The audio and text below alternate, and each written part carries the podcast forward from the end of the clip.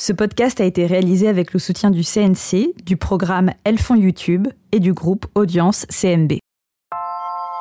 Chicane porte la voix des femmes qui font bouger l'industrie du cinéma.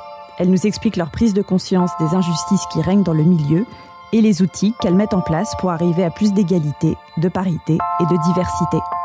Je reçois aujourd'hui la cinéaste Rebecca Zlotowski. Je suis Iris Bray. Vous écoutez Chicane.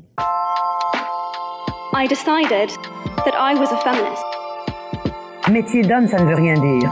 Un métier d'homme, ce serait un métier qu'une femme ne peut pas faire. Être femme, ce n'est pas une donnée naturelle. C'est le résultat d'une histoire. Beaucoup plus de réalisatrices prendront leur juste place. Il est normal que je sois en mouvement pour être libre. Bonjour Rebecca. Bonjour Iris. Vous êtes une habituée du Festival de Cannes et de ses sélections. Votre premier long métrage Belle Épine a révélé le regard mélancolique de Léa Seydoux qui se frotte au monde des circuits moto. Deux ans plus tard, vous présentez Grand Central à un certain regard, toujours avec Léa Seydoux. Cette fois-ci beaucoup plus féminine. On se souvient de son body blanc et de son petit short moulant. On vous connaît aussi pour Planétarium et son casting international avec Nathalie Portman et Lily Rose Depp. Cette année, vous présentez une fille facile à la quinzaine des réalisateurs en proposant à Zaya, l'ancienne call girl, son premier grand rôle au cinéma. Votre filmographie est traversée par la sensualité des corps féminins, une certaine nostalgie et aussi une réflexion autour de l'impact du cinéma sur nos vies. Pour vous, Zaya appartient à quelle sorte d'imaginaire? L'imaginaire pop pour moi, Zaya Dehar, c'est avec euh, quand je parle de pop culture avec elle, c'est parce que je, je, je, la, je, la, trouve très extraordinairement consciente elle-même de, de ce qui la traverse, de ce qui l'amuse. Je pense qu'il y a beaucoup d'humour dans sa manière de se présenter, de s'habiller, de se déguiser parfois. Je, je, reconnais une certaine esthétique camp parce que les Américains, Suzanne Sontag, avaient vraiment formulé comme l'esthétique camp. Alors c'est vachement difficile à expliquer ce que c'est que l'esthétique camp. C'est peut-être d'ailleurs ça qui la rend intéressante euh, cette esthétique, c'est qu'elle entre pas dans des cases.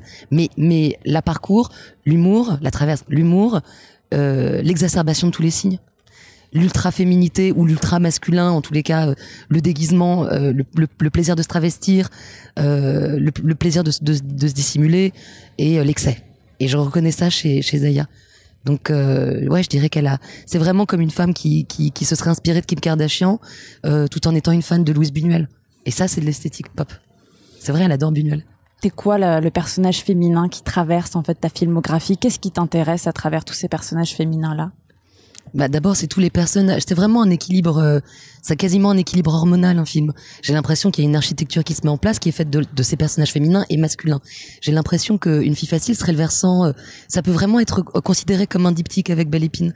Euh, dix ans plus tard, je, je, je re-regarde une, une jeune fille de 16 ans, puisque c'est pas Zaya, Zaya Dehar est à égalité en fait dans les dans les rôles féminins, euh, dans, dans le trajet d'héroïne dans ce film, avec Mina Farid qui est une jeune fille de 16 ans.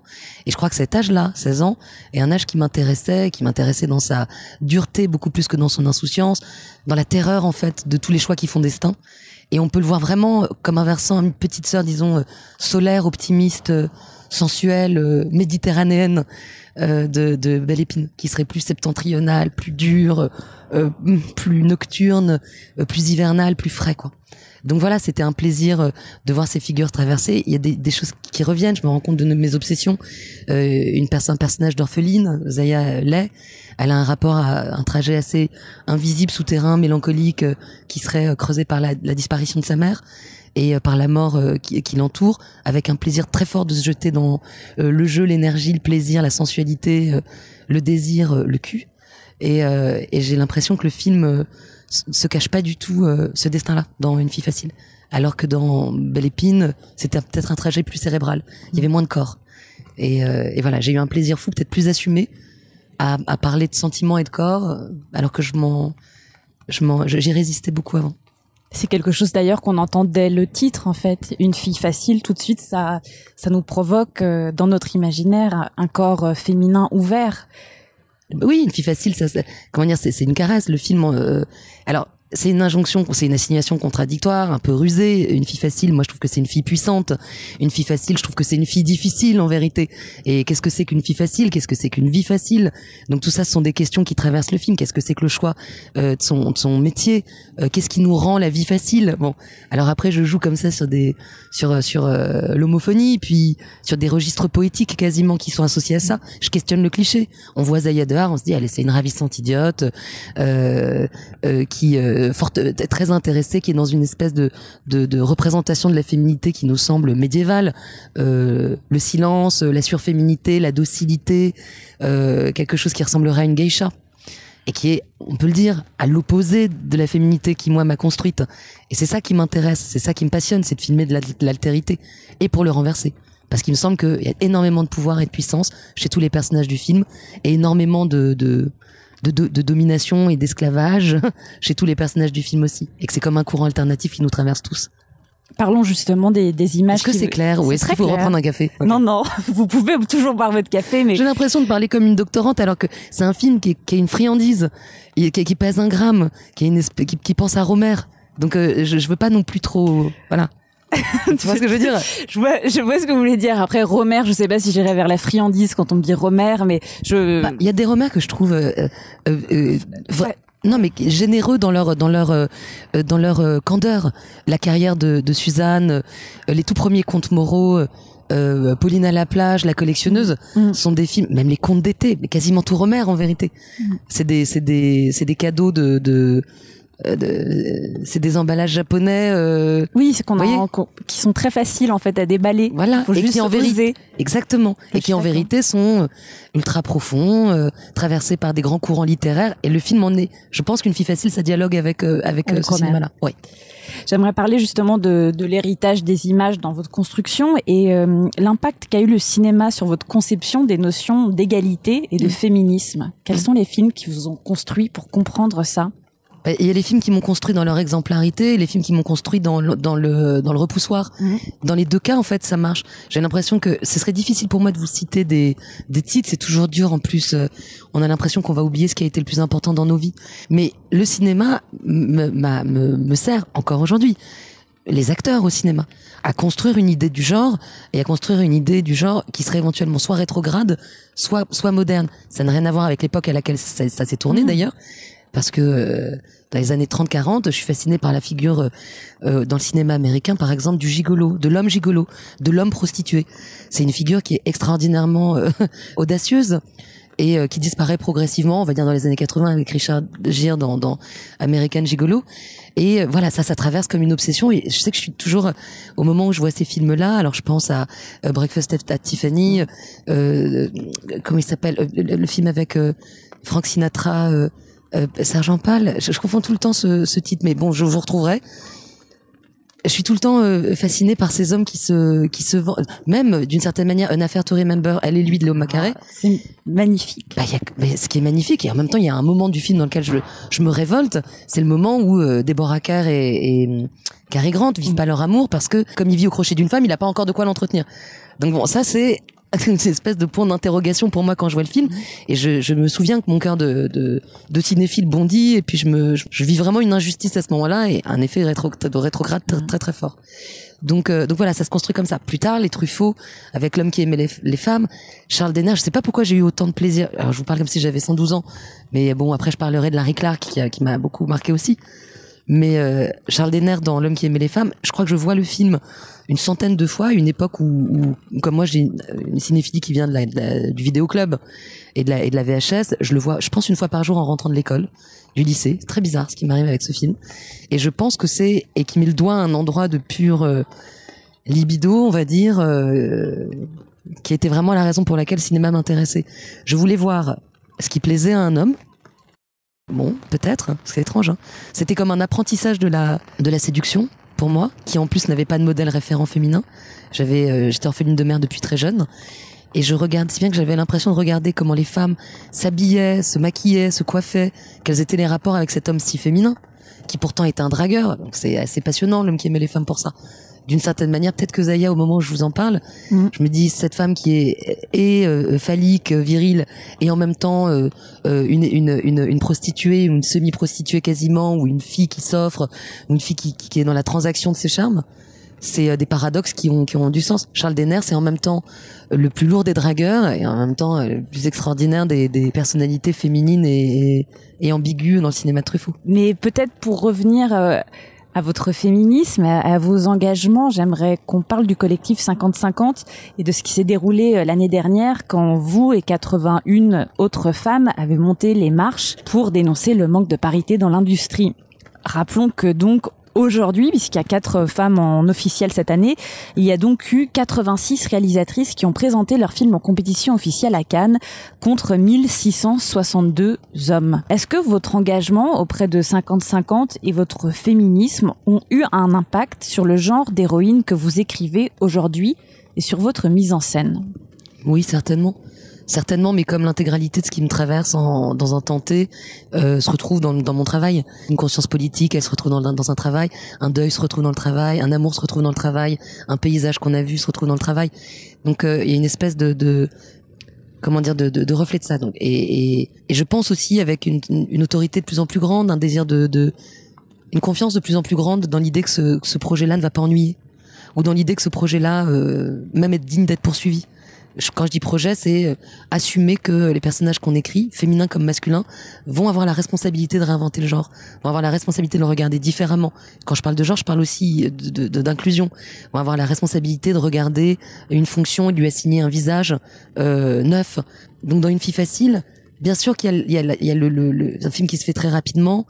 Il est en écho à l'année post-Weinstein qu'on avait vécu. Je crois que c'est difficile d'imaginer qu'on qu'on va pas être traversé par ça. Donc moi j'ai envie de parler à ce moment-là, comme par hasard, des rapports de domination, des abus de pouvoir masculin, mais je le fais d'une manière euh, très différente, sans doute de ce qu'on peut imaginer comme dans un tract ou un pamphlet politique. Ça, ça, ça passe par un film que j'aurais eu envie de faire, que j'ai eu envie de faire il y a longtemps, et que je m'autorise à faire maintenant parce que parce qu'il est temps et que et qu'un sujet de cinéma pour moi, c'est ce qui compte en vous de manière très intime et qui résonne un tout petit peu dans le contemporain à un moment. Donc si vous reconnaissez qu'il y a quelque chose qui vous évoque quelque chose à vous de très personnel et que ça peut un peu intéresser le plus grand nombre à un moment donné, ça peut possiblement faire un sujet de film.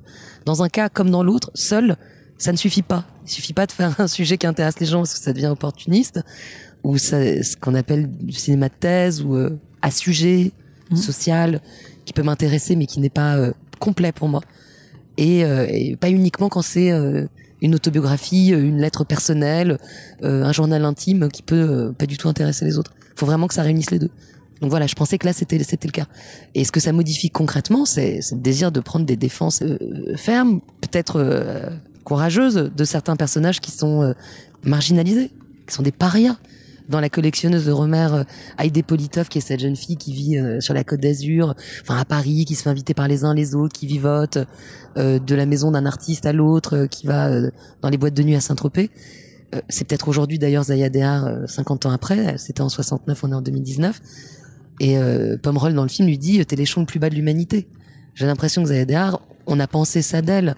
Et beaucoup de gens le pensent encore aujourd'hui. Ils seraient surpris d'imaginer les retours que j'ai eus quand j'ai fabriqué le film, de mise à distance, de méfiance, euh, de dégoût même parfois, de peur, de gêne que le personnage suscitait et euh, que, cette, que cette actrice suscitait. Et donc il me semblait que là il y avait vraiment un sujet dans lequel se plonger. Et est-ce que vous avez l'impression de voir différemment la manière dont vous filmez les corps féminins et l'érotisation du corps féminin? Est-ce que, Mhm. comme on a l'idée du male gaze, de l'objectivation de la femme, est quelque chose qui est devenu beaucoup plus présent dans les conversations Est-ce que vous, c'est quelque chose auquel vous avez, euh, qui s'est transformé? Dans le regard de votre caméra ou pas Oui, bah, ça s'est transformé d'abord. Tout se transforme en moi. Bon, ma voix d'abord, surtout à une certaine heure. Non, mais tout se transforme en moi. Donc, euh, je grandis, je vieillis, mais le regard, euh, par exemple, le, le, le female gaze que je porte le plus, le plus fortement, je pense, dans mon film, c'est sur la sexualité masculine. Ce qui m'intéresse moi, c'est de raconter aux hommes et aux femmes que la sexualité telle qu'elle a été montrée jusqu'à présent euh, dans le cinéma euh, que, que, que regarde le masculin, elle est incomplète. Elle est juste, euh, euh, voilà, elle est partielle. Elle me plaît, elle me passionne, elle a façonné sans doute même ma sexualité, ma libido, parce que je suis aussi l'héritage de ce patriarcat. Mais elle est, elle est incomplète. C'est pour ça que je suis fascinée quand Alain Guiraudy arrive, quand euh, Céline Sciamma arrive, quand Robin Campillo, euh, quand Christophe Honoré parle de sexualité. C'est que j'ai l'impression qu'il y a des récits qui sont, qui sont des récits. Sébastien Lifshitz avec Wallside qui a été un choc pour moi à une époque. Euh, quand des récits queer, transgenres débarquent, je, je, j'ai j'ai devant moi des sexualités, des visages, des corps, des manières de pratiquer la sexualité, des libidos différentes qui m'étaient inconnues. C'est comme si on avait vécu sous code Pendant des années et qu'on arrive enfin à la l'ouvrir et on se dit mais c'est formidable en fait, un corps c'est comme ça et on se caresse comme ça et on se touche comme ça. Et moi, ce qui me manque le plus, c'est il se trouve que moi j'ai une sexualité hétérosexuelle et que et que le plaisir masculin, je le vois jamais représenté vraiment euh, de la manière dont moi je le vis. Et il y a des choses que demandent les hommes qu'on ne voit jamais à l'écran. Alors pour être parfaitement trivial, il y avait une chose qui me tenait très très à cœur dans ce film, c'est je voulais qu'un homme demande en fait à être à, se faire caresser par une femme, mais caresser euh, vraiment, c'est-à-dire je voulais qu'il y ait un, un doigt dans le cul à un moment qui soit porté à un homme. Et c'est pas et je le dis d'une manière peut-être qui va choquer ou qui est vulgaire, mais je le dis parce que il me semble que ça fait partie de la sexualité des hommes et des femmes, et ça je ne l'ai jamais vu au cinéma. Et donc on a envie de de- de- d'offrir cette image quoi, mais cette image de la même manière que que une femme qui se fait pénétrer, euh, le pourquoi est-ce que le sexe des femmes il est il est possible euh, à l'écran et pas le sexe d'un homme? Parce que sinon la censure s'en mêle, c'est tout de suite dans une autre catégorie de cinéma, c'est tout de suite dans une autre catégorie de de vente à l'international de nos films. Ça faut le raconter. Qu'il y a encore une auto-censure douce, hein, parce que libre à nous de faire comme on veut. Gaspard Noé le fait formidablement bien. Mais au fond, on sait que on, on se met en péril économiquement si on filme un sexe d'homme en érection. Donc ça, il faut le savoir. C'est quand même une limite très grande dans la manière de, de raconter la sexualité euh, et, euh, et l'amour, euh, les sentiments, voilà. Donc le film, moi, mon film n'est pas un film profondément uniquement érotique, mais la part érotique qu'il y a dedans, c'était comme euh, un petit euh, un petit cadeau euh, fait euh, aux femmes dont moi je suis qui de temps en temps ont envie de voir euh, une scène de, de, de sexe entre entre deux personnes qui soit complète et de la manière dont moi elle m'excite quoi voilà C'est vrai qu'il y a tout un régime d'images qui est absolument absent puisqu'on est toujours renvoyé à une sexualité euh, hétérocentrée et hétéronormée. pas Et de- toujours mais Bah, globalement oui. globalement oui. Oui mais pas toujours c'est important de dire pas toujours Pas toujours, mais globalement oui. Mais ça ça me frappe en fait que vous parliez de du code Hayes et de, de l'idée de la censure, puisque en fait en détournant la censure, souvent c'est là où on provoque les images qui vont justement former un nouvel imaginaire. Et, et quand c'est nouveau, euh, je pense que ça peut provoquer aussi un autre érotisme que parfois on ne s'autorise pas à vivre. En fait, euh, je pense qu'il est temps. On est entré dans l'ère euh, où euh, on avait le droit. De... Enfin, moi, je me suis jamais senti aussi. Alors c'est marrant, j'y pensais ce matin. Je me suis jamais senti aussi libre de m'exprimer qu'aujourd'hui, ce qui est quand même à contre-courant de tout ce discours ultra rétrograde qu'on entend ces derniers temps, qui est de dire euh, euh, le royaume du politiquement correct, on ne peut plus rien dire. Et on a envie de répondre non, on ne peut juste plus dire de conneries. Donc euh, pareil sur euh, le oh la stimulation de ce qui était caché, euh, l'interdit qu'il fallait contourner, etc. Mais c'est bien aussi quand on peut montrer.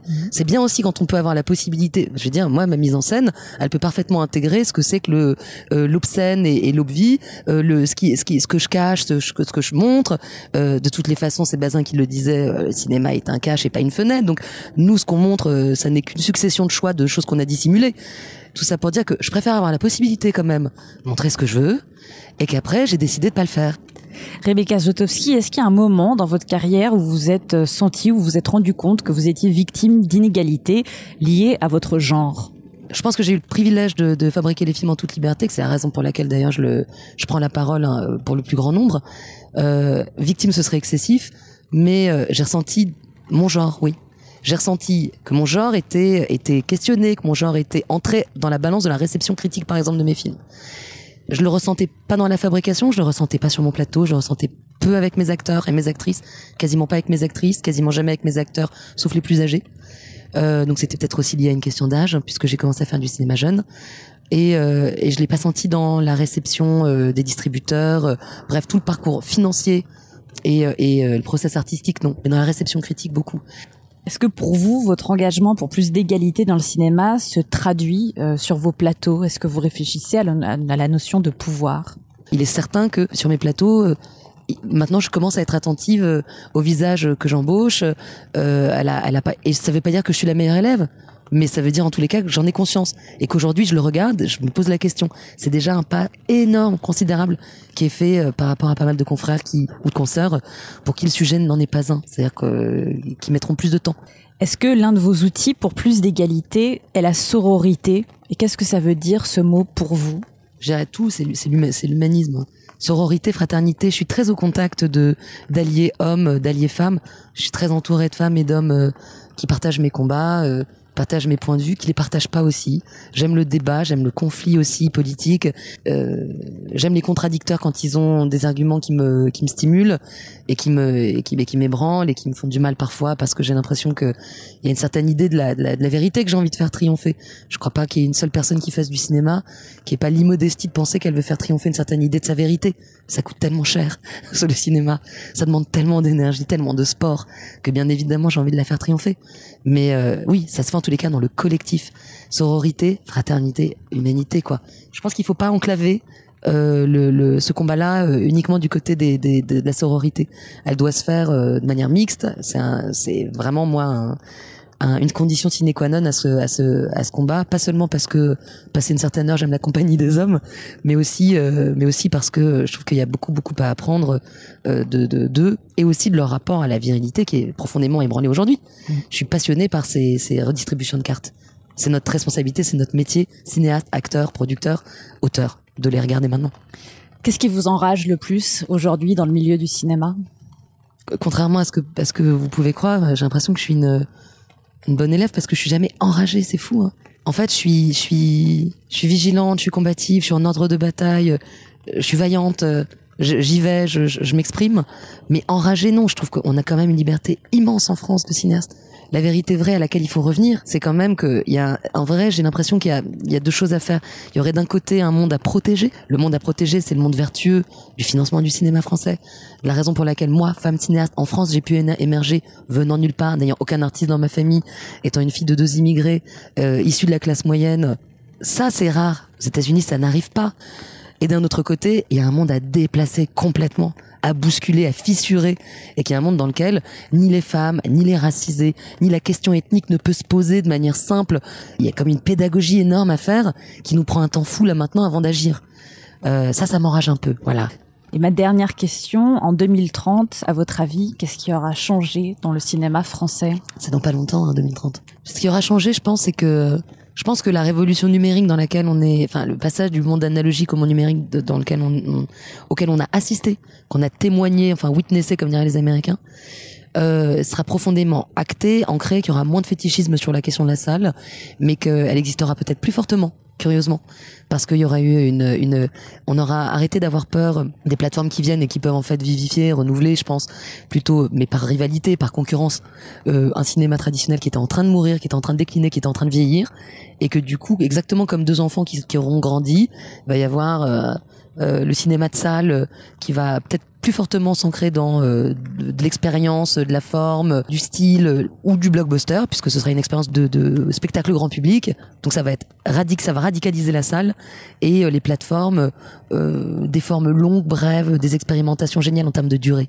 Parce qu'on aura la possibilité, je sais pas, un jour peut-être Lav Diaz, le Philippin qui fait des films de 12 heures, pourra être sur Netflix parce qu'on se dira là c'est possible.